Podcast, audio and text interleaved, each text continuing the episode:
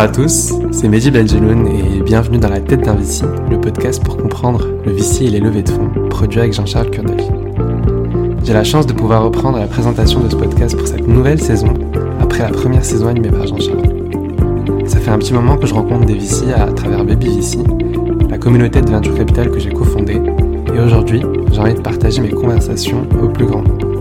Je crois fortement à l'importance du partage et du retour d'expérience derrière toutes ces réussites et ces personnalités qui composent l'écosystème. Et j'ai envie de la partager pour inspirer le plus de personnes. Pour cela, j'interviewe un lundi sur deux ceux qui font le capital risque en France et bientôt en dehors de nos frontières pour comprendre aussi comment ce métier est fait dans d'autres écosystèmes. D'autres formats verront le jour d'ici la fin de l'année, donc n'hésitez pas à me faire des recommandations sur Twitter ou LinkedIn. J'espère que cette nouvelle saison vous plaira et, je compte bien la mener avec passion. Si vous appréciez ce podcast, vous pouvez en parler autour de vous et surtout, euh, n'hésitez pas à vous y abonner pour ne pas manquer les prochains épisodes. A tout de suite pour un nouvel épisode de Dans la tête d'un VC.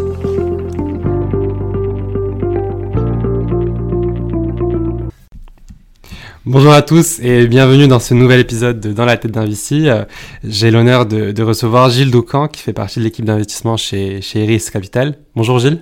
Bonjour Mehdi. Très content de te recevoir aujourd'hui. Est-ce que tu peux te présenter ainsi que ton parcours? Bien sûr, merci pour l'invite en tout cas. Euh, alors, de mon côté, moi j'ai eu, j'ai eu deux vies en fait avant d'être VC. Euh, j'ai eu une vie, euh, on va dire, pour manger autre chose que des pâtes, qui était une vie de, de publicitaire. Donc j'ai été mhm. directeur clientèle digitale dans une grosse agence.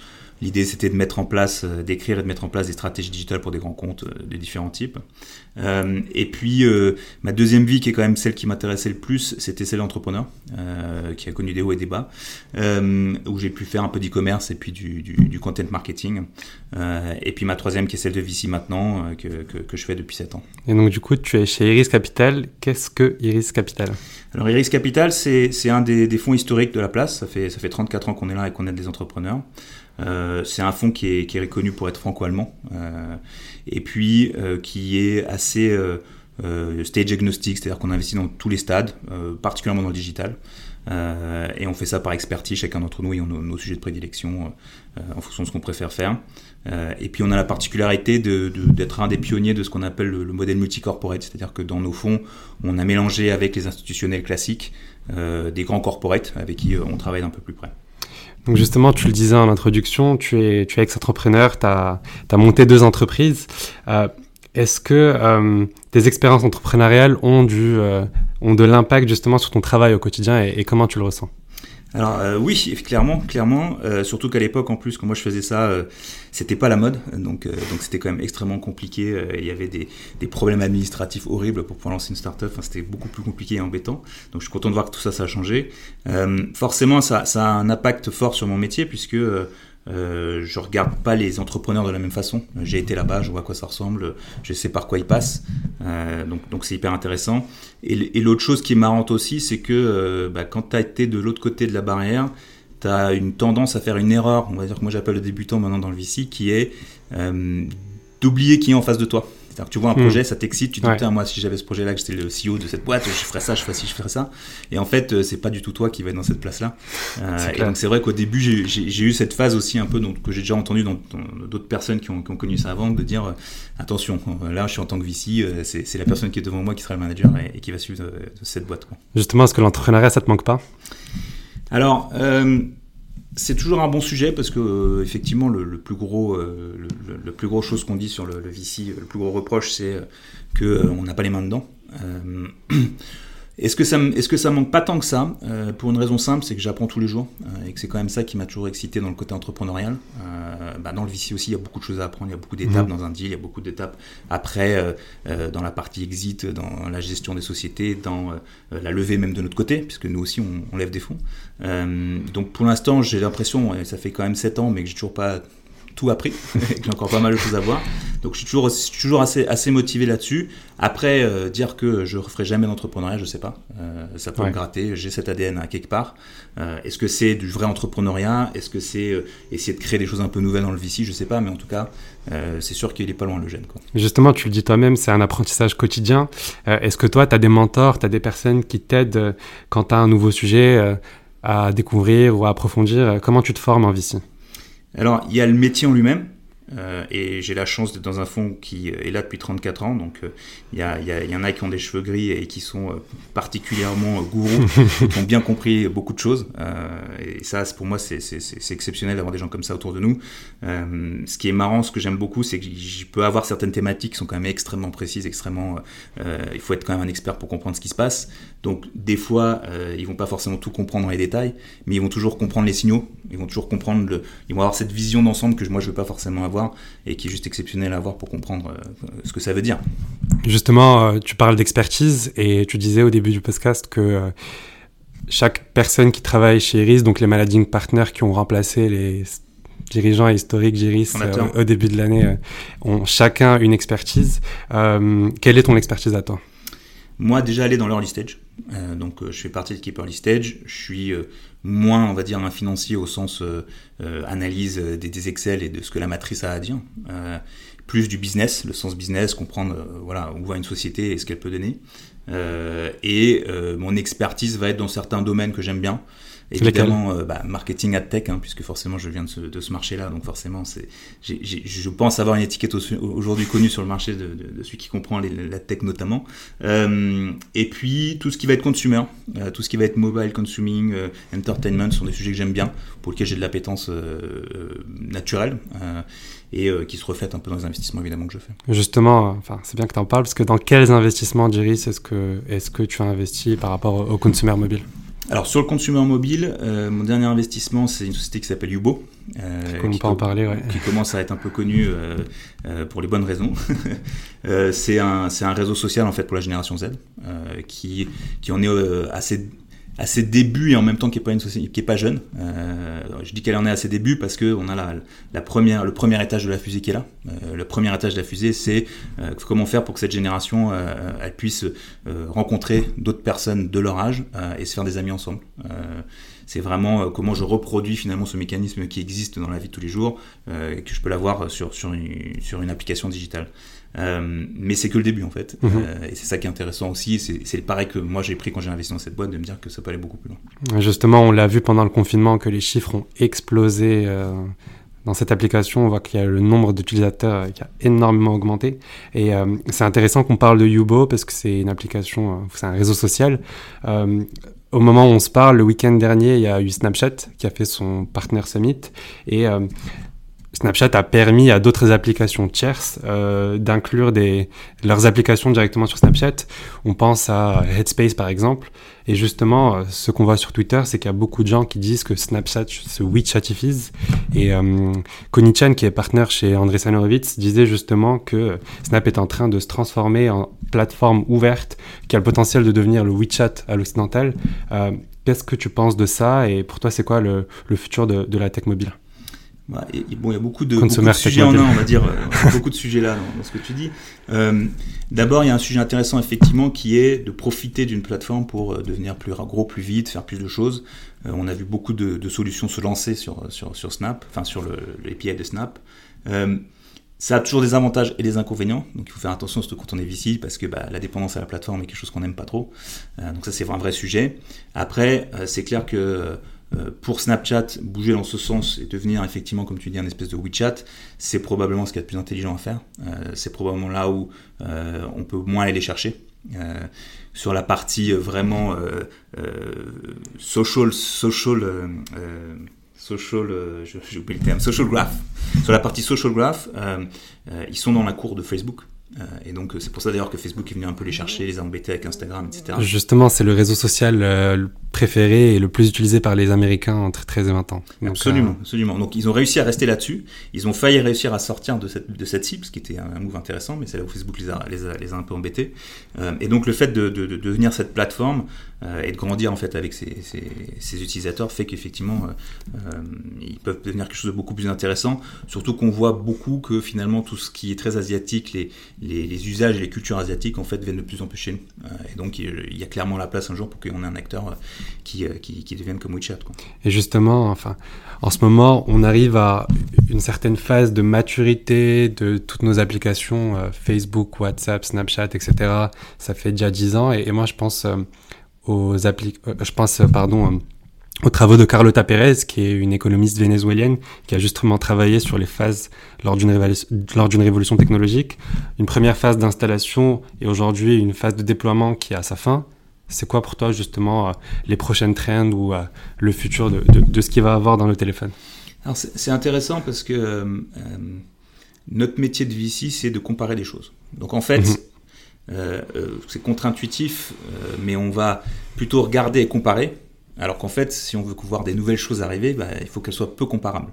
Euh, donc tu vas avoir énormément de solutions très verticales aujourd'hui qui sont euh, euh, l'Instagram de ci, euh, le euh, WhatsApp de ça, etc. et ça, on en voit beaucoup, et il y en a qui vont bien, bien, évidemment s'en sortir. Mais finalement, c'est une innovation, ou en tout cas, c'est un, une verticalisation qui fait que c'est un peu différent, mais on reste dans le. C'est pas très disruptif. C'est pas très disruptif. Ce qui est très disruptif et ce qui est en même temps du coup plus risqué, mais, mais, mais c'est là où on voit des vraies choses intéressantes, c'est des choses qui ne sont pas comparables. Si je te prends l'exemple de Yubo, ce qui est marrant avec Yubo, c'est que beaucoup des métriques sont pas comparables avec ce qui existe tu vas regarder la monétisation d'un Yubo, euh, tu vas regarder ça par rapport à, bah, tu vas prendre les réseaux sociaux qui existent. En fait, tous les réseaux sociaux se monétisent sur euh, de la pub. Dans Yubo, il n'y a mhm. pas de pub. Pour autant, il, il génère énormément d'argent sur de l'in-app purchase, sur de la souscription, qui va être plus proche finalement des modèles de gaming. Mais en même temps, si tu compares Yubo à du gaming, bah, en fait, ça marche pas. C'est pas du gaming, donc il n'y aura pas les mêmes résultats. C'est cette partie-là qui est hyper intéressante, et c'est moi, je, suis VC, donc en tant que VC, je considère que je ne suis pas forcément et probablement pas la cible de, toutes les applications qui sont en train de sortir. Euh, et que donc mon métier, c'est pas d'avoir un avis finalement sur est-ce que l'appli est bonne ou pas, c'est plutôt d'avoir un avis sur le contexte et d'avoir un avis sur les métriques. Et donc, quand tu regardes les métriques, et ben justement, si c'est pas comparable, mais qu'il se passe quelque chose, là, c'est qu'il y a un truc qui est en train de se créer. Euh, dans Yubo, ils ont un usage et ils ont une, rétention qui est hallucinante, mais ils ont d'autres métriques qu'on n'arrive pas vraiment à, comparer. Et donc, pour moi, le pari, il est là, à dire, OK, ils ont mis le doigt sur quelque chose. Sur quoi est-ce qu'ils ont mis le doigt? C'est l'inconnu et c'est le truc risqué, mais très disruptif qui existe. Euh, et c'est ça qu'il faut chercher dans, les sociétés pour, connaître, une nouvelle vague. Et forcément, c'est quelque chose qui ne doit pas ressembler à ce qui existe déjà. Euh, tous ces gros acteurs sociaux, je, j'en parlais tout à l'heure, ils ont en fait des graphes. Donc euh, si tu vas être sur le même graphe qu'eux, euh, bah, tu n'es pas vraiment en train de disrupter les choses. Euh, si tu fais des amis, bah, tu es dans, le royaume de Facebook. Si tu fais du search, tu es dans le royaume de Google, etc., etc. Donc réussir aussi à sortir de ça, c'est quelque chose qui est extrêmement compliqué, mais qui est là où il va y avoir des nouvelles choses. Donc justement, c'est intéressant que tu parles de ces métriques-là. toi, quels sont les outils que tu utilises au quotidien quand tu analyses une boîte? Alors, euh, pour analyser une boîte, euh, il y a différentes phases en fait. Quand tu dis analyser, euh, il y a découvrir une boîte. Donc ça, c'est du data crunching, c'est du réseau, c'est suivre des sociétés quand elles se créent dans les différentes zones, que ce soit les incubateurs, les écoles, etc. Et puis tu vas avoir bien évidemment la capacité à analyser ce que tu es en train de regarder, à comprendre ce qui se passe, à savoir si ce qui, ce qui est devant toi est intéressant ou pas. quand, quand on regarde un dossier, de toute façon, on prend différents éléments qui sont très importants. Le premier, c'est évidemment l'équipe. Donc, l'équipe en tant que telle ne demande pas de recherche. Là, on est plus sur un ressenti, sur de la psychologie, sur la compréhension de qui est en face de toi. Euh, il est sûr qu'au moment où on vient te voir, tout va bien.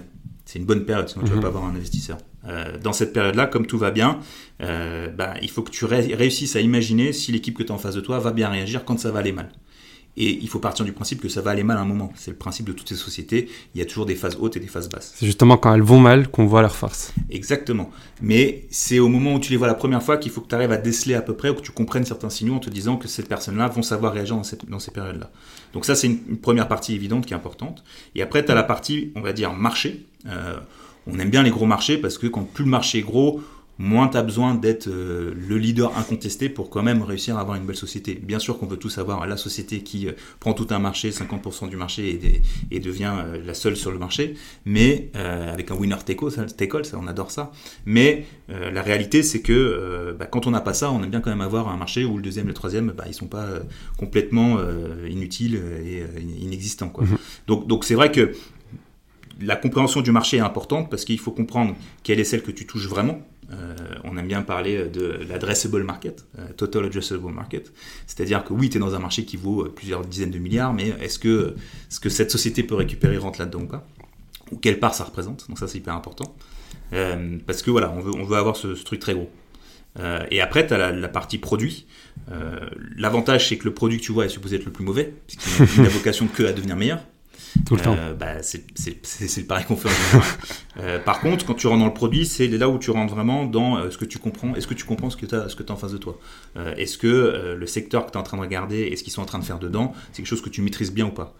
Moi, j'ai un partenaire qui m'avait dit très tôt quand je suis arrivé chez Iris les trucs les plus excitants, tu vas les trouver dans les marchés que tu connais pas. Et mm. c'est très vrai, puisque comme tu maîtrises mal un marché, en fait, tu vas trouver ça hyper excitant. Alors que quand tu, tu connais super bien un marché, tu es hyper critique. Tu dis toujours, ça, je sais, non, ça, ça peut marcher, ça, c'est pas intéressant, ça, en fait, il y en a plein qui le font, etc. Et donc, ce qui est important, c'est vraiment de, bien comprendre, en fait, de bien maîtriser ton marché, de bien comprendre ce qui existe dessus, ce que font les autres acteurs.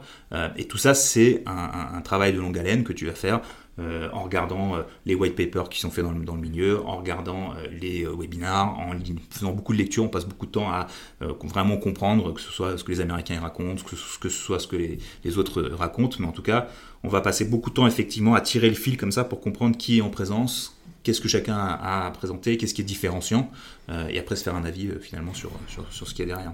Et justement, Iris Capital est donc présente au moment de l'investissement, mais est-ce que vous avez une partie aussi support où vous accompagnez même après l'investissement?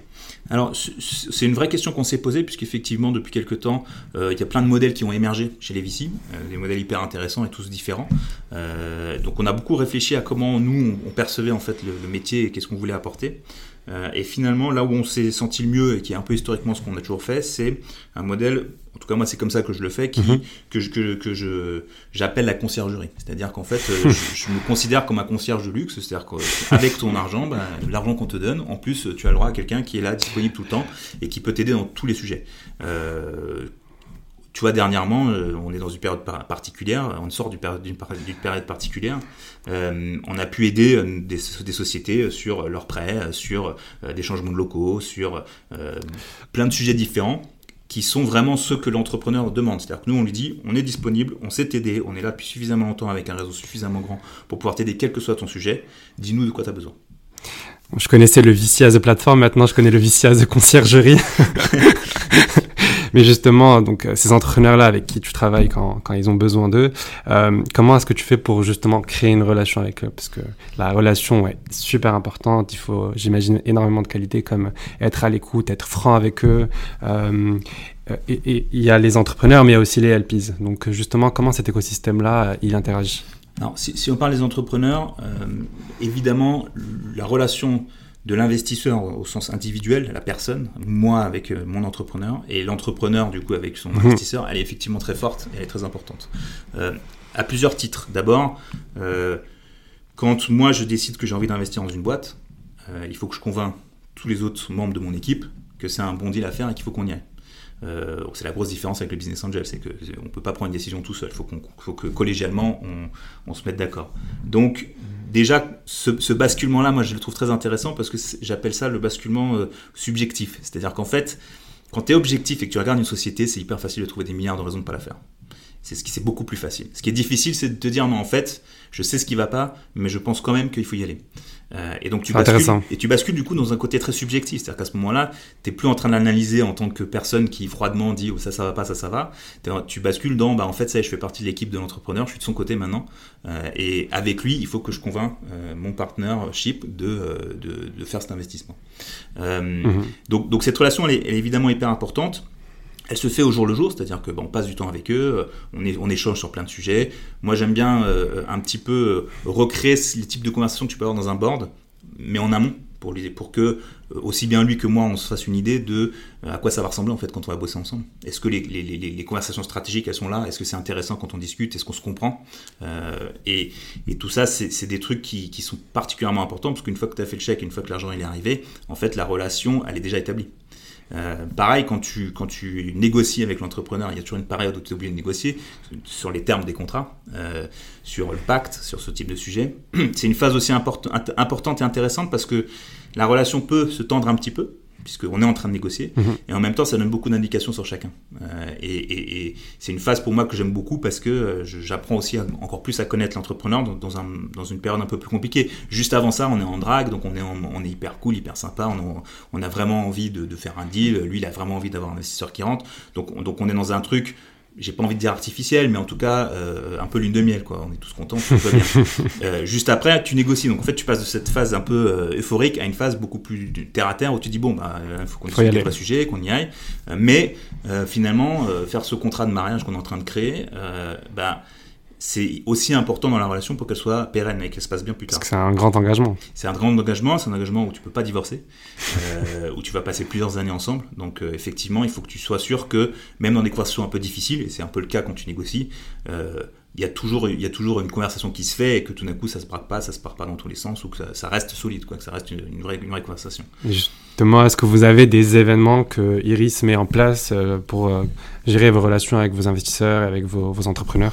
Alors, pour avoir tout l'écosystème ensemble, on a on va dire un événement vraiment fédérateur qui est notre Iris Day euh, annuel euh, où euh, on fait venir tout l'écosystème qu'on a particulièrement les LP et notamment toute la partie corporate dont je parlais plus tôt qui, qui, adore, qui adore venir voir des startups et, et voir ce qui se passe présente nos nouveaux investissements, on présente les, les, les nouvelles choses qui se sont passées, des sociétés qui ont été vendues, des sociétés qui ont fait des choses particulières on fait vraiment un événement voilà qu'on essaie d'être le plus euh, agréable, le plus euh, disruptif possible pour qu'on apporte des choses et qu'il se passe beaucoup de networking.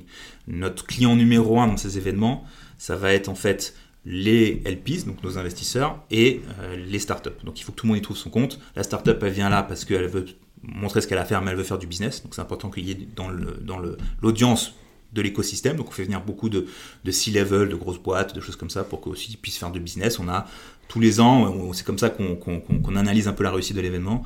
Euh, on demande à nos entrepreneurs qu'est-ce qu'ils en ont tiré. Ça fait combien de temps que ça existe? Écoute, euh, ça doit faire 5-6 ans maintenant qu'on a pu raffiner le modèle et qu'on a pu avancer sur voilà, qu'est-ce que c'est qu'Iris Day. Euh, et donc aujourd'hui, c'est un événement privé qui n'a pas vocation à devenir le nouveau Vivatech ou un nouveau truc comme ça. On n'est pas là-dessus, on s'est vraiment avec une, volonté forte d'être sur notre écosystème proche euh, et passer du temps avec eux. Et bien sûr, euh, après, il y a plein d'autres événements qui sont des événements, euh, on va dire, à, taille plus humaine, où on va faire venir des, mêmes types de profils. Et donc justement, grâce à ces événements, vous réussissez à réunir vos entrepreneurs et vos LP, etc. Iris, c'est un fonds euh, qui est présent à Paris, à Berlin, avec 50% euh, de son portefeuille qui est dans des entreprises euh, françaises et d'autres allemandes, mais vous êtes aussi présent dans d'autres écosystèmes comme aux États-Unis, au Moyen-Orient, à Dubaï et à Israël. Comment vous faites pour faire coexister tous ces bureaux-là? Oui, effectivement, peut-être pour, pour, pour expliquer un peu, notre, notre, notre, fondamentalement, on est européen, on est en France et en Allemagne, effectivement, on a en gros un tiers de nos investissements qui sont français, un tiers qui sont dans la région d'art. Euh, et dans ces régions-là, on est vraiment sur un principe de euh, d'investisseur classique où euh, on lead les tours, on prend des places au board, on mouille le maillot avec nos entrepreneurs et on fait tout pour que la société avance. en dehors d'Europe, on a pris un rôle un peu plus stratégique. Euh, la vérité, c'est qu'on ne pense pas qu'on peut faire mieux que Sequoia aux États-Unis. Mhm. Euh, par contre, on peut travailler avec eux. Et donc, la bonne façon pour faire ça, c'est d'amener de des, des, des, choses stratégiques sur la table. Euh, nous, les deux choses qu'on a réussi à amener et qui leur a plu, c'est un, euh, le côté, bah, on connaît l'Europe depuis euh, plus de 30 ans, donc en fait toutes les sociétés qui veulent à un moment venir sur le, sur le continent européen, on sait les aider.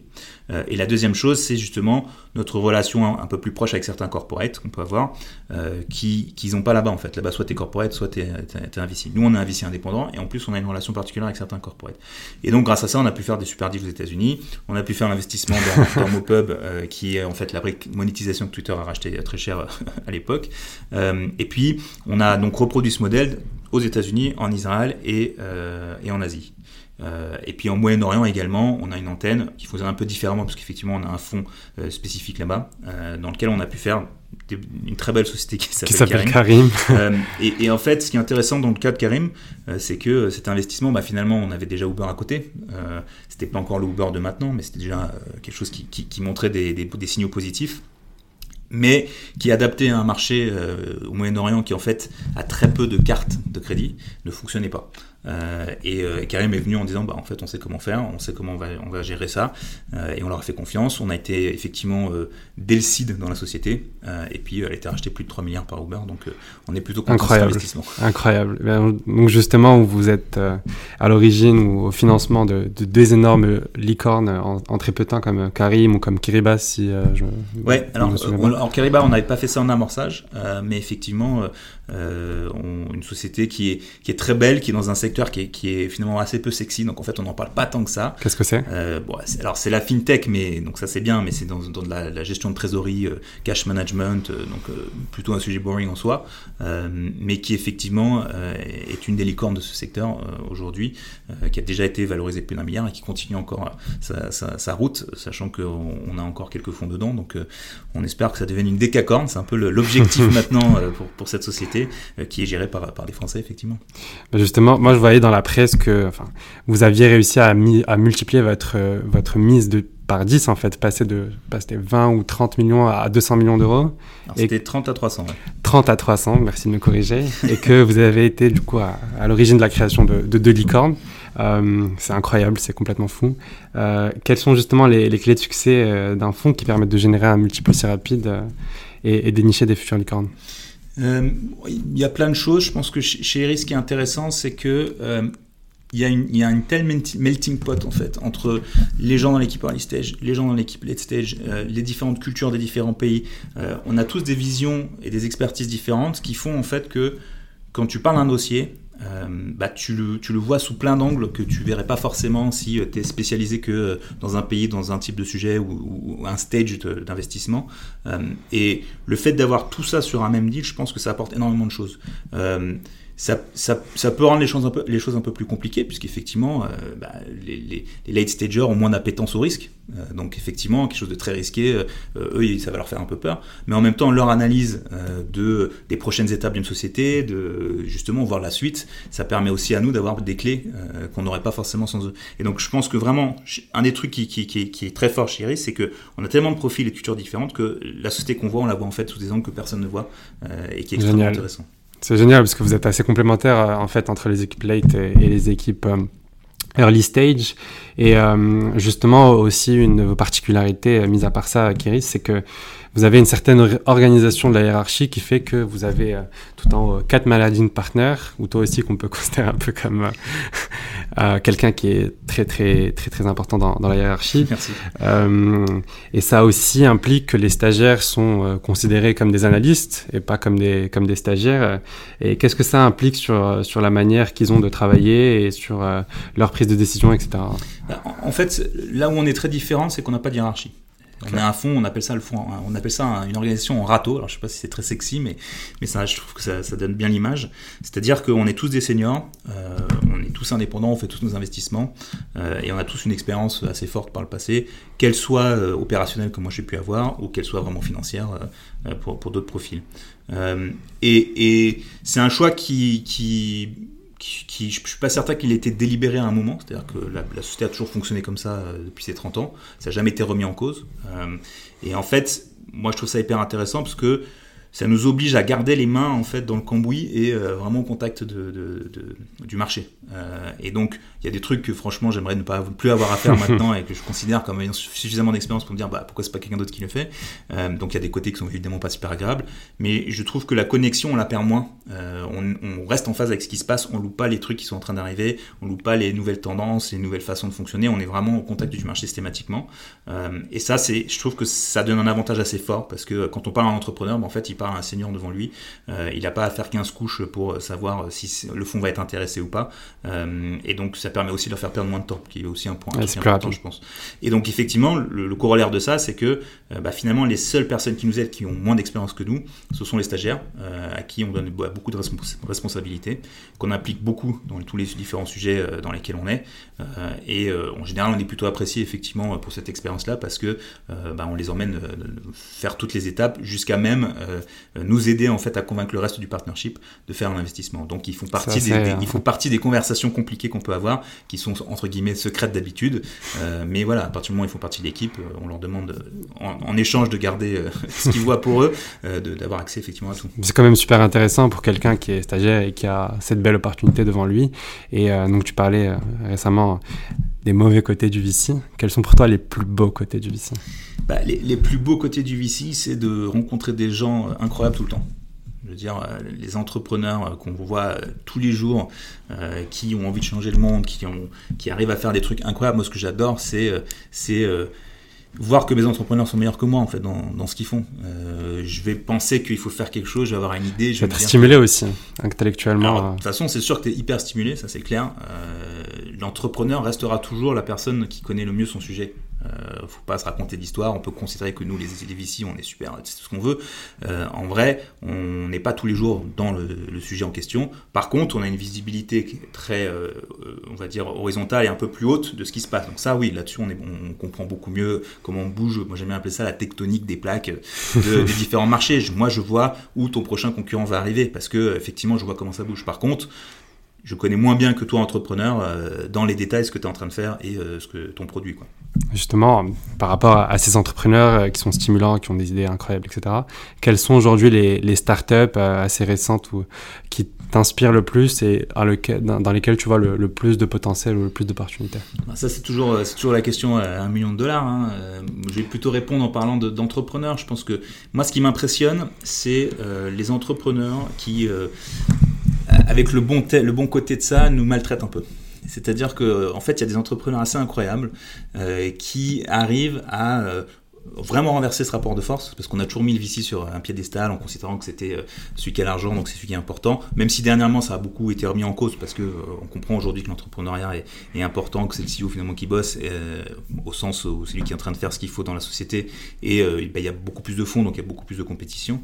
Moi j'ai une anecdote que j'adore, il y a un de nos entrepreneurs qui, alors c'était pas à tous les boards, mais régulièrement, sa dernière slide de, de son, de, de son board Ouais. deck, c'était qu'est-ce que euh, vous m'avez apporté et donc, il y avait ton nom qui était sur la slide. Et puis, qu'est-ce que tu avais apporté à la boîte depuis la dernière fois Euh, Et en fait, c'est génial parce que euh, tu te sens obligé de bosser hyper dur pour ta boîte parce que t'as pas envie d'être celui qui est tout en bas qui a fait le même truc, tu vois. Et ben, ce genre de signaux-là et ce genre de choses que tu vas voir dans, dans un entrepreneur, c'est ce qui m'impressionne le plus. Et, euh, et en général, quand tu as des gens comme ça en face de toi, tu sais que ça va bien se passer et qu'ils vont savoir quoi faire quand il faut. Super. On arrive aux questions de la fin. Je sais que tu es récemment euh, papa d'un troisième garçon. Oui. Félicitations. Merci beaucoup. Et euh, ma, ma question, c'est en fait euh, comment faire pour avoir une vie de travail équilibrée entre, entre le VC et, et la famille? Parce que ça prend beaucoup de temps et que c'est un métier qui est quand même assez demandant. Et avoir trois enfants à la maison, c'est quand même euh, aussi un métier à côté. Mais écoute, la, la chance qu'on a en tant que euh, et je connais bien parce que j'étais et entrepreneur et euh, en, en agence publicitaire, c'est que euh, les horaires sont moins compliqués. C'est-à-dire qu'effectivement, on n'est pas sur des horaires où on est 24-24 sur le, terrain en train de travailler, euh, et donc on a quand même un peu plus de temps pour passer avec la famille. Pour autant, euh, ce qui est marrant, c'est que ce temps qu'on passe, il est extrêmement euh, fort, non pas physiquement, mais psychologiquement. C'est-à-dire qu'il faut vraiment toujours être au taquet, toujours comprendre ce qu'on est en train de te dire, toujours être à la pointe, toujours euh, savoir euh, faire du ping-pong avec l'entrepreneur. Euh, dès, dès que tu es, un peu mou, que tu plus dedans, bah, effectivement, tu sens que l'entrepreneur il se pose la question de savoir qui tu es, à quoi tu vas servir. Donc, donc ce, ce, niveau de rigueur que tu as besoin, de, de pouvoir toujours challengeant, toujours comprendre ce qui se passe, en fait, c'est marrant, mais moi, c'est le métier qui m'a le plus fatigué mais pas, mais pas physiquement. Ouais. C'est vraiment, j'ai besoin de me reposer, de poser mon cerveau euh, quelque part euh, quand je rentre chez moi, et du coup je le passe avec ma famille, et c'est comme ça que ça marche à peu près. Et, et c'est intéressant parce que euh, cette question a été posée en fait hyper récemment, je sais pas si tu as vu à Jeff Bezos, euh, qui Ah, répond que bah, en fait, à partir du moment où on parle d'équilibre, on n'a pas compris ce qui marche. Euh, c'est pas une- une- un équilibre qu'il faut, c'est euh, une harmonie et le fait que, que l'un aide l'autre et que si t'es bien quand, quand t'es avec ta famille, t'es encore meilleur quand t'es au taf et inversement. Euh, et donc c'est vrai que c'est important que qu'on garde les deux. Euh, le fait que moi je sois disponible 24 heures sur 24, 7 jours sur 7 pour mes entrepreneurs, euh, ça vient pas empiéter là-dessus parce que euh, c'est quelque chose de ponctuel, c'est un, un, besoin qu'ils vont avoir euh, qui en général est urgent, sinon ils m'appellent pas à n'importe quelle heure ou à n'importe quel jour. et donc c'est quelque chose que je peux gérer de manière rapide et qui finalement je suis content de faire parce que c'est vraiment le contrat que j'ai donné, encore une fois dans l'idée du concierge et, que, et, pour moi c'est important de, de rester là-dessus, mais ça me permet quand même en termes de timing de, de, pouvoir passer du temps et du temps qualitatif avec, avec ma famille. Ouais, c'est clair et, puis aussi mis à part enfin, ce que tu fais au quotidien chez Eris, il y a aussi ce que ce qu'on disait au début c'est que c'est un apprentissage qui est constant tous les jours, etc. Et qui fait que même quand tu es en dehors du travail, tu dois quand même beaucoup lire, euh, rester au courant de tout ce qui se passe, etc. Donc ça peut être aussi une charge mentale euh, assez importante. Alors c'est vrai, mais après c'est un plaisir. C'est Exactement. De, de, toujours, euh, de toujours être au courant de ce qui se passe, de dire ce qui se passe. Et ce qui est très drôle aussi, c'est qu'à partir du moment où euh, tu as deux phases quand tu es avec les gens que tu connais, ça qui est marrant. La première, c'est d'abord réussir à comprendre ton métier, parce que c'est un métier qui est extrêmement compliqué pour eux. Ils n'arrivent pas, pas, à comprendre que c'est pas ton argent et que pourtant tu dépenses de l'argent. Enfin, hmm. c'est toujours très particulier, surtout quand ils viennent pas de, du monde digital. Donc ça, c'est vraiment le premier pan du truc marrant. Le deuxième, c'est qu'après, ils t'envoient tous les articles qu'ils trouvent qui parle de près ou loin d'une startup, de quelque chose ou autre. Donc en fait, tu te retrouves à avoir un espèce de flux d'informations qui t'arrivent, des fois intéressant, des fois moins, mais bon, après, c'est aussi notre métier de filtrer ça. Très sympa. Moi aussi, récemment, quand j'ai repris la présentation du podcast, il y a toute ma famille qui me demandait, mais ça veut dire quoi VC Ouais, ouais c'est vrai qu'on aime bien notre anglicisme, mais on oublie, on oublie qu'en dehors de notre marché, personne ne comprend ce qu'on fait. Je suis assez d'accord. Euh, mais c'est pour ça qu'on essaie de démocratiser et faire en sorte que de, plus en plus de gens le comprennent. Je vais te dire, ça c'est l'avantage d'avoir des enfants. Euh, expliquer à un enfant de moins de 10 ans ce que tu fais, et ben en fait ça t'oblige vraiment à revenir à la base de ton métier. Parce que lui commencer à lui parler d'investissement de, ça marche juste pas du tout. Et donc c'est un exercice qui a été assez intéressant et que j'ai dû faire assez tôt finalement. Parce que la question arrive de bah, papa qu'est-ce que tu fais dans ta vie? Qu'est-ce que tu dis généralement? Écoute euh, je, je, me souviens plus de la réponse que j'avais fait mais j'étais vraiment arrivé à un truc où je simplifiais au maximum le fait que euh, une société euh, pour se développer avait besoin de différentes choses et que moi j'apportais une de ces choses là sur la table quoi. avant de conclure j'ai une dernière question pour toi Qu'est-ce que tous les entrepreneurs du portefeuille euh, d'Iris Capital s'accorderaient à dire sur Iris Capital? Ah, C'est une bonne question. Euh, je pense que euh, on, reconnaît vraiment notre éthique. c'est un truc important pour nous et, je pense que n'importe quel entrepreneur à qui tu parles te le redira. Je pense que notre côté très gentleman est clairement euh, une volonté de notre part est reconnue. Euh, on n'est pas là pour faire des coups euh, à l'envers ou des choses compliquées. on, est dans un partenariat, on est honnête sur ce partenariat. On n'est pas des amis, on n'est pas. Il y a un investisseur et il y a un entrepreneur. On n'a pas les mêmes intérêts que l'entrepreneur à tout moment de la vie de la société. Par contre, on fait pas de coups de Trafalgar et on est très très droit dans nos boîtes. Super. Bah, écoute, je suis très content d'avoir discuté avec toi aujourd'hui, euh, Gilles. Euh, avant de se quitter, euh, comment est-ce que les entrepreneurs peuvent rentrer en contact avec Iris Capital? Alors, de manière assez simple tout ce qui va être les trucs réseaux sociaux classiques. Donc on, est, on, répond à différentes, aux différentes demandes. Sur LinkedIn, moi je suis disponible, c'est facile de me trouver. On met nos liens en général email directement sur nos, sur nos comptes pour que les gens puissent nous envoyer des emails. Donc euh, n'hésitez pas à aller voir sur les réseaux sociaux. Et après, tout ce qui va être événementiel, évidemment, on est très présent et on adore rencontrer les gens. Super. Bah écoute, merci beaucoup euh, pour ton temps, euh, Gilles. J'ai adoré discuter avec toi et puis je te dis à la prochaine. Merci beaucoup pour l'invitation. Au revoir. Ciao, ciao.